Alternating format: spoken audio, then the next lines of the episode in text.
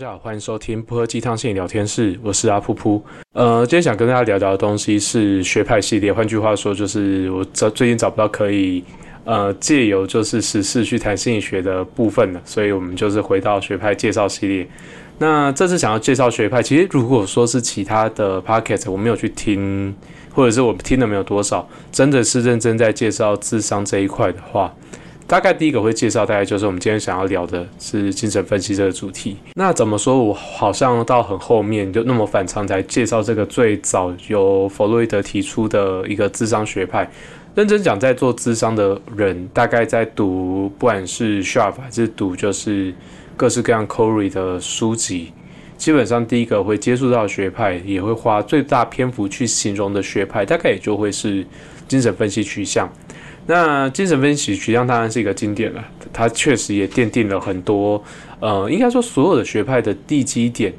或者是走任何一个学派的心理师，基本上都多多少少会套用一些就是精神分析的概念，基本上就是他不太可能真的完全从精神分析脱钩，即便是认知行为行为治疗，就是很重视此时此刻，很重视现在，甚至是他根本不太去管。过去发生什么事情的学派，基本上都还是会接触到一点点，就是问题发展脉络。那这个尤其是困扰行为，很长都会从原生家庭，或者从呃早年经验，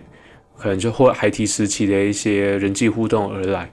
所以多多少少我们在探讨到问题发展这件事情的时候，还是会去讨论到说，哦，呃，就是这个问题的发展的情境最开始会是什么，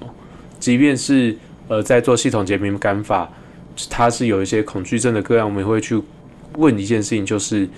你第一次感到害怕，因为这件事情感到害怕，你有印象是在什么时候？那那个时候多多少少也会提到，呃，早期经验对于呃这个人现在的影响是什么？所以其实你很难去从精神分析里面真的完全脱离出来，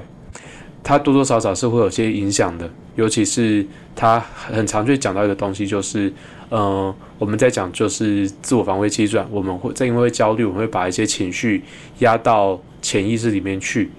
那我们会因为就是这个潜意识而产生不一样的行为模式，那这个东西就会跟我们。当初习或习惯我们所选择的防卫机转有关。其实防卫机转这个东西，如果放在精神分析学派，它可能比较不会像是选择啦，选择比较像是呃。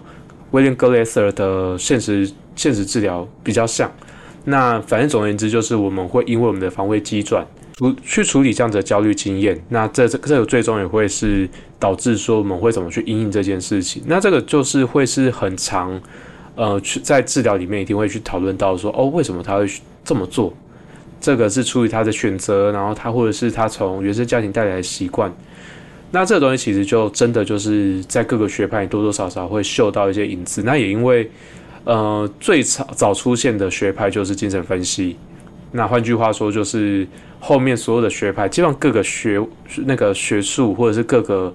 呃理论都一样，就是越早出来就会越多人攻击。因为其实我们任何学派它都一定有它对于呃一个概念或一个问题的呃解答或回应。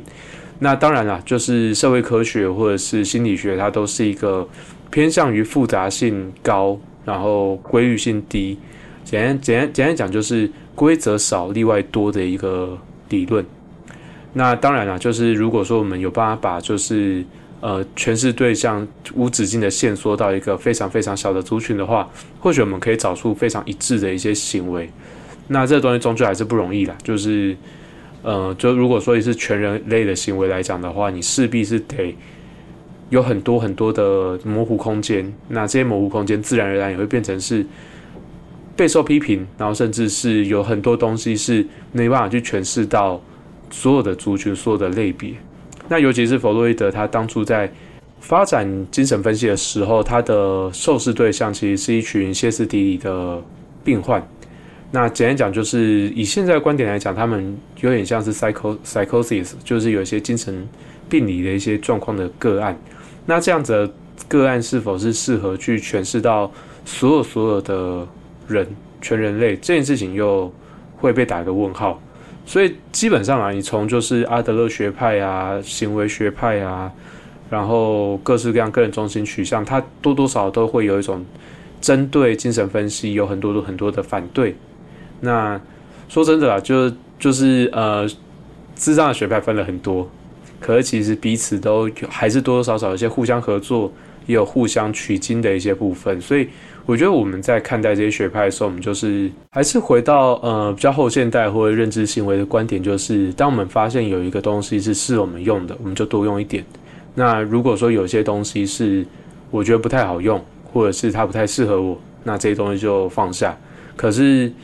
呃，这些东西终究会有一些人是适合的，要不然这些学派或这些理论，它终究会被淘汰掉。如果适用的人太少的话，它一定不会被留下来。那所以就是他基本上我们可以反对他，我们可以不认同他。那甚至是对弗洛伊德，就是尤其是他最让人诟病的一个点，大概就是所有事情都跟性有关。你基本上所有所有的行为都跟你想要繁衍后代有关。那这个东西。它势必会涉及到，就是我们随着性别发展这件事情，我们会看到有一群人叫做无性恋者，然后阳具度线，那就是基于女同志，有些是他们甚至是不会用一些模拟男性阳具的一些东西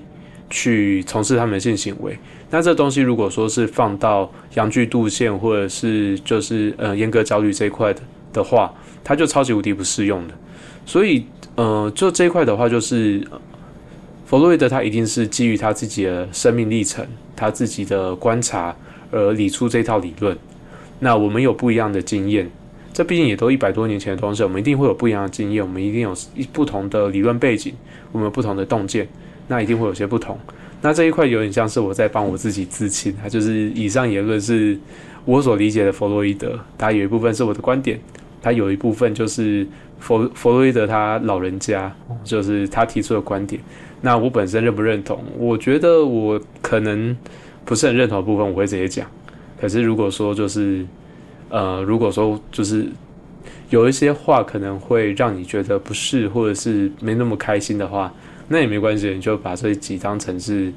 就是讲讲一些鬼故事的概念就好了。那以下言论也不是开玩笑的，我觉得或许就是讲下面的故事，可能有人可以猜出来我是在哪边补习，或者是我是第几届的。就以前我们在呃，因为基本上我是一个跨考的智商心理师，我大学是非本科系的。那在这种状况下，我势必是有去补习班。然后那个补习班的时候，就是在补习班的时候，就是那个就是那个补习班的讲师就很蛮明确说，他们其实很担心，就是第一堂课来试听的学生听到的内容是弗洛伊德学派，因为弗洛伊德学派它有一些理论的假设很 creepy，就是非常的怪异。那它当然有些东西是很有道理的，它也确实就是放到我们身上，我们觉得去其实是符合的。可是如果说第一次进来，他一开始就听到说，哦，就是你人类的行为基本上都是为了 K 炮而存在的啊，然后那个就是我们会因为就是我们的鸡鸡比爸爸的小，所以我们会开始有一些就是呃，就是羡慕爸爸有很大的鸡鸡，所以我们会。开始就是有一些恋母情节啊，然后开始有一些就是一些比较病态的一些互动啊，然后当我们长大之后，我们会无时无刻去强调说我们男性有很很强大的性能力，那个处于就是我们害怕有一天被阉割掉，然后女性基本上会呃就是看到男性的这些社那个社会地位，他们会有些反抗，他们会有一些不满，然后或者是他们有些时候是既顺从又。违抗的原因是因为他们很羡慕男性有这些老二啊，有这些就是很雄伟的阳具之类的。我在讲的东西就是阴茎度线跟那个就是那个阴哥焦虑。那这个东西其实，在某些宗教或某些文化或者某些人类行为上面，确实是确实是如此。我们其实可以看到，嗯，就很像是 PPT 的下面或者当兵的男性啊，就是基本上就是什么三十公分啊，什么就是每个人都在吹嘘自己，嗯。就是纳化儿的大小之类的，你很少看到有一个男性是真的讲说，哦，就是我是一个尺寸相对小的一个男性。然后这个东西其实就说说说一句实在话，就是，呃，其实，在男性，尤其是男性霸权的社会里面，确实啦，就是，呃，就是个就是交往的个数、性行为发生的次数跟阳就是阳具的大小，在呃，异性恋霸权里面，尤其是男性霸权里面，它确实是一个会被拿来比较的东西。那也确实啊，我们很多时候人类的行为也跟所有生物一样，我们都是在去努力的去保留自己的基因库。我们要确保说我们的呃我们的基因是可以被传承下去的，我们是会有后代的。可是这不会是人类的全部了。然后我自己觉得，就是在人类世界里面有另外一种意义的永生哦。我说我我这边也说明一下哦，这是一些比较哲学性的东西，就是其实呃我们所有的生命哦，就是所有的生物回到本能这件事情，它其实都是在追求一个基因库的延续。有些单那个单细胞生物，它们的基因延续的方式就是它们不断进行分裂繁那个分分裂繁殖，一个变两个，两个变三个，然后就是非常大的数量这样子。那会如果是哺乳类生物或者是卵生，就是相对来讲。基因比较复杂的生物，他们为了确保呃，就是生物的多样性，让他们自己能够存活，所以他们大部分是减速分裂，然后去追求一个更大量的就是物种的多样性。那这个东西其实会回到一个东西，就是为什么我们会那么重视自己的亲生子女？这个其实也是生物本能啦，就是我们会去努力的去保养那个保护自己的基因库。所以就是其实我们会发现，就是呃。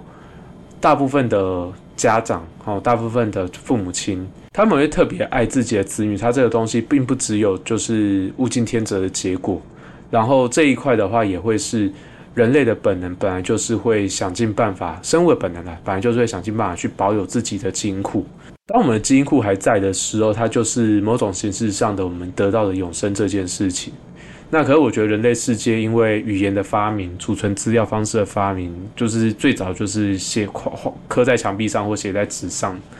所以其实人类的永生其实还有另外一种形式啊，就是我们创造一些知识，我们创造一些经验，让我们还能够被后世所记得。那我们如果被记得的话，相对来说，我们在精神意义上，我们就是获得永生了。所以，我们其实有第三种方法。那这一块的话，其实就还是回到说，哎，弗洛伊德学派就是他对于人的假设，其中一块就是这是生殖本能啊，就是我们人会基于就是我们想要，就是想要繁衍后代，我们想要就是让自己能够存活下来，我们想要让自己能够基因库能够延续，所以就基本上这他对于人类的解释都是非常的。本能，然后基本上人类是没有什么选择的。我们其实有点像是被过往的成长经验，还有人类的本能而被框限住的。我们其实没有太多的选择。我们是在过去一到六岁进入到就是发展发展完成之后，我们进入到性期就是性期期结束两性期，然后就是慢慢的趋于成熟之后，基本上就我们的生命生命的我们的发展已经是成一个定局，它也可能已经是一个定案了。我们即便透过自我觉察，透过就是对于自己的了解，其实他在追求的东西就是一个修通了。我们知道说，哎，我们为自己为什么会这么做，所以我们可以重新再做选择。可是这个东西其实说句实在话，它动辄就是两三年、三四年的时间。那这个东西从研究来讲的话，它到底对于人的影响？它到底是不是真的能够像是弗洛伊德所说的，就是真的能够重新回到一个选择？这个东西其实我自己的理解是，它的理论其实是会有一些相互矛盾的。我觉得，如果说我们会受到过往那么大的影响的话，我们又何以就透过两三年的这样的时间的觉察，我们可以去跟过往有那么大的对抗？那这个东西，如果说我们人是有选择的话，那确确实啊，就是我们能够受到过往经验的影响，其实它就会是有限的。这件事情就会是呃很多就是算是非否瑞的学学学派跟学者，他们其实就是还蛮一致的认为，就是哦，为什么就是我们人都只有本能？我们其实我们呃我们有前额叶，我们有非常高高程度的认知，我们其实是有很多时候我们是有意识在做选择的。当然，我们的选择也势必会受到我们过往经验的影响，会受到一些发展议题的一些牵绊。可是，我们确确实无时无刻都在选择。我们有的时候会去，我想要做一件完全不一样的事情，然后我就彻底离开我过往的成长背景。然后，又或者是我们有同样的生长经验，可是我们却做出完全不一样的选择。那这个东西，其实在这一块的诠释上面，其实就会有一点就是。呃自圆其说的感觉，就是对，可能就是你的防卫机转选择不一样。可是我们在呃双胞胎的实验上面，或者在很多就是个人的发展上面，我们其实会看到，就是它其实还是一个过于复杂乱数，它很难去透过很单纯的就是焦虑、防卫机转，于是就是在这样不断的压抑的过程中，我们开始会有就是一个很固定的行为。那这个东西也会回到，就是他毕竟研究的是，嗯，就是有歇斯底里症状的个案。那在这样的状况下的话，就是他们在潜意识压抑的东西，或者是他潜意识里面相对来讲会比较多、比较病态、比较病理的一些状况。那这这个这个状况的话，对于人类普就是可能相对来讲比较健康一点人类来讲的话，它会有个挑战，就是我们其实，在大部分的人呢，就是相对来讲比较健康状况下，我们其实是可以意识到我们自己是有在做选择，我们可以有在做判断这件事情。那相对来讲，它就比较没那么适用。那这个东西算是呃精神分析比较，我自己个人觉得它比较有争议性的部分。然后这也是我对这个理论的批判这样子。那可我觉得还是回到智商室里面，我会怎么去看呃个案透过精神分析取向的一些概念。我觉得最值得提的大概就会是，呃，本我、自我跟超我，它到底怎么去做调节这件事情？我认为啊，就是自我它就是一个选择，我们去意识到说，呃，这个社会期待我们做些什么，我要怎么样去规范好自己，我要怎么样去得到最大的获益，怎样做才是对我来讲最好的？这个是超我，我们其实是会因为社会的规范，我们会因为自己的自律。跟自己一些认为一些哪些事情不该做，哪些事情该做，那些就是道德律的部分，我们去对自己有些限制，那是超我的部分。我们什么时候要，呃，回归到我们自己的本质，我们自己的本能，我们要像个野兽一样，我们就是完全就是我在追求一个救急的快乐，我就是要爽。那这东西就本我，那自我就在这中间去调节，说我们什么时候要靠本我一点，什么时候要靠超我一点。那基本上，如果说一个人全部的能量通通都放在本我的话，看这个人应该过得超级无敌爽。可是这人爽到一个程度，就会变成是，呃，就是他除了他其实就会有点像是我们俗就是一般所说的反社会人格，他所有的状况都是为了他自己，为了他自己的快乐，他不在乎其他人痛苦，他只想要像个野兽一样生活。那。如果说我们所有人都就是靠着超我在生活，我们所有的精力都是维持超我这件事情上面的话，他遇到问题就是这个人会过得很压抑，他久而久之，他的呃，就是他会离他的自己的感受，他自己的呃，这个这个自我是 self，我现在在指的自我是 self，他离他的自我会更远。然后这个东西会有更多的东西可能被压进潜意识里面，没办法被释放出来。那久而久之，我们会知道说，就是如果说长期维持在超我的人，他不会他的那个心理健康程度相对来讲会比较低。可是如果说一直回到本我的话，他相对来讲，他可能会有些人际关系的议题，他可能就是会有就是生涯发展的议题，他可能会有一些很严重的社会化议题。那这个也会是我放在。智商室里面，我会看我我去看一个个案，他对于他现在是避苦求乐，他是追求快乐比较多，还是他是选择就是总是把就是说他觉得这件事情他该做的这件事情他必须做的，他有很多规则放在身上，他怎么去调节这些东西？他是能够在这里面去做一些弹性的调整，还是他会很固执的，就是他只能这么做？那在这种状况下的话，他就会是一个很好去讨论说他到底。这些僵化的想法，这些过于压抑的信念是怎么来的？然后他是怎么样？有的时候去选择一些相对来讲比较放松，或者是过于放松的人，他有没有什么他觉得他需要去遵守的规则？那这些规则为什么那么特别又那么重要？那这些东西都会是一些很值得去探讨，或者是很值得去呃协助个案去做自我觉察。它就它会是一个开头了，再往下走当然会有更多的东西，可是这是一个开头。那有了开头之后，就会变成是我们回到他的成年早期，这个东西其实它会是一个自然而然，不会特别去问说，哎，你的一岁是怎么度过的啊？两岁怎么度过？三岁怎么度过？六岁怎么度过？我不知道精神分析取向的心理师他会不会问这些问题。或者是就是就纯粹是听他的故事去做归纳。我比较倾向于后者啦，其实就是直接问说一岁你怎么怎么想，会比呃就是哎就是你现在听到这件事情讲到这件事情，你想到什么？我觉得前者超不自然的，前者应该超级难问到一些问题的。如果是我是案主的话，应该会想说哈利莲蒙萨，你在问什么？那相对来讲，就是我们从他自由联想里面，其实我们会不难察觉到他有一些记忆，他有一些回忆，或者他有一些卡住的一些经验。他就是在一到六岁，为什么一到六岁会那么重重要也珍很又那么珍贵的一个很核心原因，是因为一到六岁其实是我们对于这个世界。就是呃正在成长，长出一些力量，可是其实大部分的状况下，我们都是没办法独立独自处理的，所以那个时候这个世界对我们的影响会特别大。那很小的时候，我们可能就是呃就是我们只要一点点刺激，我们就会有很大的冲击。可是就是就很像是失恋一样，我们小时我们可能就是在呃青春期的时候失恋，我们可能会哭得乱七八糟的。可是我现在三十二岁了，我现在失恋，我可能会。呃，难过，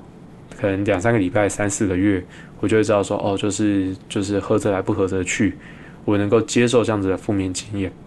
那就是我们通常年纪越小，我们相对来讲，我们的心理空间也还在成长中，那所有外界的刺激对我们来讲的影响就会越大。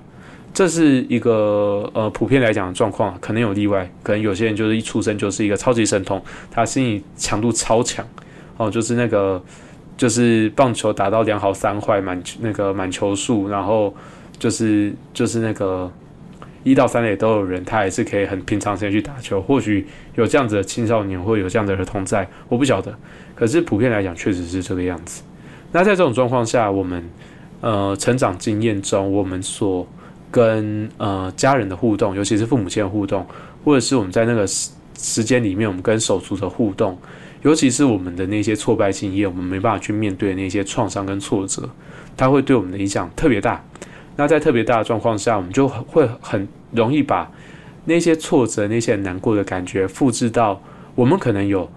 某一个瞬间也感受到同样的挫折，可是我们可能就很自然而然的把这些经验、这些故事带到现在来。我们其实可可能去看一些我们身边有一些比较讨人厌、会让人不耐烦的长辈。你会发现，他们讲了一百个故事，就好像讲了一个故事一样。就是你会发现，他的故事都超一致，就是他怎么被惹生气，他怎么失控，然后最后就是招来什么样的结果。这个结果他有多不喜欢，于是有他进入到另外一个回旋里面。这个东西如果回到最早的经验，它是怎么被建立起的？它就会是一个非常非常值得被讨论的题材。也可以让我们更了解，说就是这些过去的经验怎么对于现在的我们产生出影响。那又或者是，其实这个就是记忆，它基本上还是算是比较认知上的东西啦。有的时候，其实因为我们会过度压抑或过度的，就是焦虑，所以我们可能会对于过去的经验会有些抽离。可是说真的，这些经验、这些记忆，它其实很难真的从我们的生命中消失。我们进到潜意识里面，我们要怎么样让它浮上来？那精神分析取向会透过自由联想去让它慢慢浮现。那我自己的工作经验来说的话，有的时候我们不会是看到那个经验很具体的就是被讲出来，它有很多时候是他透过创作，或者是他就是他虽然说他讲不出那个经验是什么，可是他可能在呃就是在焦虑过程中，他其他就有点像是回到那个创伤的当下。他正在被施暴，他正在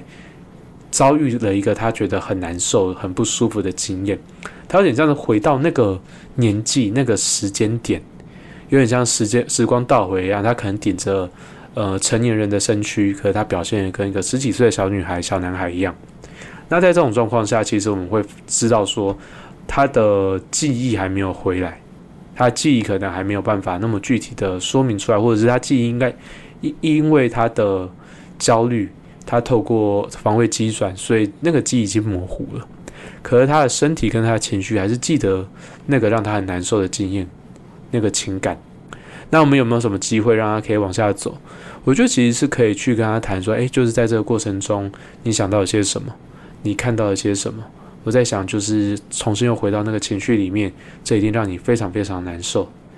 那这个时候，你想到些什么？你连接到些什么？我们可以做些什么事情让自己比较好一些？又或者是，如果说在个案是能够接受状况下，可能也会鼓励他，就是在那个情绪里面多待一会，在那个经验里面，他感受到些什么？是什么事情让他那么不舒服？他想到谁？如果说这个经验跟情绪真的太过于强烈的话，其实这个时候我们也可以看到，就是案主可能在这个过程中，他会有新的防卫机转产生。那这段就有点像是，就是他对于这段谈话太焦虑了，所以他可能又再次用他的压抑，用他的呃，就是逃避啊各方面的防卫机转。就是短信学长名名称有十几种啊，我觉得他个别是什么，我觉得相对来讲它不是那么重要，而是他怎么去应对这件事情，他有没有什么个别的东西分类东西，它永远都不是最重要的。这分类怎么来的，它才是重要的事情。那在这个过程里面，因为我们也可以看到。这个个案在面对这些焦虑情绪的时候，他大部分会采取怎么样的机转？他为什么会选择这样的机转？他有有点像是我们可以一层一层的往下剥，有点像剥洋葱一样，我们越剥越里面。我们可能没办法直接剥第一层就看到最里面有什么。可是当他就是觉得很不舒服，他选选择去把那个衣服穿上的时候，他把那层皮再穿上的时候，我们其实也可以看到他是怎么样开始去穿那层皮，他穿什么皮上去。我们可以去看到那个样子的历程。我们其实可以看到一些个案，应该说就我自己的工作经验了，就是有些个案，他其实在面对一些他很难启齿、他很不舒服的经验的时候，他会选择绕开。就是我，就是我曾经有个很有趣的经验，就是他谈到原生家庭都会想绕开，然后就是我我也很清楚看到他就是选择跳开这个话题。但是就是在我们就是智商到了比较后半段，可能就是在收尾的十五分钟左右吧，我们又重新回到这个话题，他变成是他为了要去说明说他到底为什么会这么做，他被迫得去说清楚说这个经验是什么，他就开始去讲他原生家庭，然后那个时候就还蛮有趣的，就是。我我们就讲说，对我有注意到，就是虽然说你很努力想避开这个话题，可是好像这这些让你很痛苦的回忆，总是会回头找上你。这个不是一个个案经验，我跟很多个案都会提到类似的概念，就是有的时候它就会是一个我们很固定的一些行为，出现在我们的生活中，也出现在我们各式各样的故事里面。那我们回到现实，我们回到此时此刻，当我们没有。留意到我们正在讲什么故事，正在重复做什么事情，我们很容易一直不断的巡回回到那个让我们很痛苦、很难受的故事脚本里面。那唯有就是我们透过多去了解，说就是多去觉察，我们到底是怎么样形成这样的概念，是怎么样去因应这样子的焦虑情绪、这样子的感受，然后我们才有机会好好去讨论到，我们可以。在我们成长到那么那么大、那么成熟的个体的时候，我们有没有更多的选择可以去应应这些我们觉得不是很舒服的经验？这个大概是我在现在的智商，我大部分都会会使用的关于跟精神分析比较有关的策略，还有怎么用精神分析的概念去套用在我现在治疗里面的一些策略或者我的理解。那我自己觉得啦，就是我们的终点是人。我们的对象是人，我们用不同的角度去理解，我们看到的其实也都是同一尊人，所以用各式各样的角度，我们只要觉得它好用，我们觉得它可以帮助到我们，其实多多少少用一点，我们会形成自己的理论，我们会形成自己看待个人的方式，我们不会刚好跟某一位呃大师他所有的概念都一样，因为我们不同的背景，就在同一个背景，我们可能有不一样的观点，那本来就会有所不同。那当然，训练初期我们会开始去鼓励说，大家就是很专精的，让自己很熟悉一个学派的观点。可是，在真的进到实务工作的时候，我们势必得去切换不同的大脑，切换不同的视角，去看待各式各样层出不穷的问题。我们可能没有唯一答案，可是我们可以在各式各样的问题里面找到最适解或者相对合适的解。那以上是我。这一集算是很随性的去聊聊精神分析取向。如果大家对于学派系列很有兴趣的话，也欢迎大家在就是留言告诉我说，就是哪一个学派希望我多聊一些。那我这边可能会去谈的东西，就是大概就会会像今天一样，理论占一半，然后我自己的实物上接触到我的观点，大概又占一半。那以上就是这集全部的内容，祝福大家早安、午安、晚安，拜拜。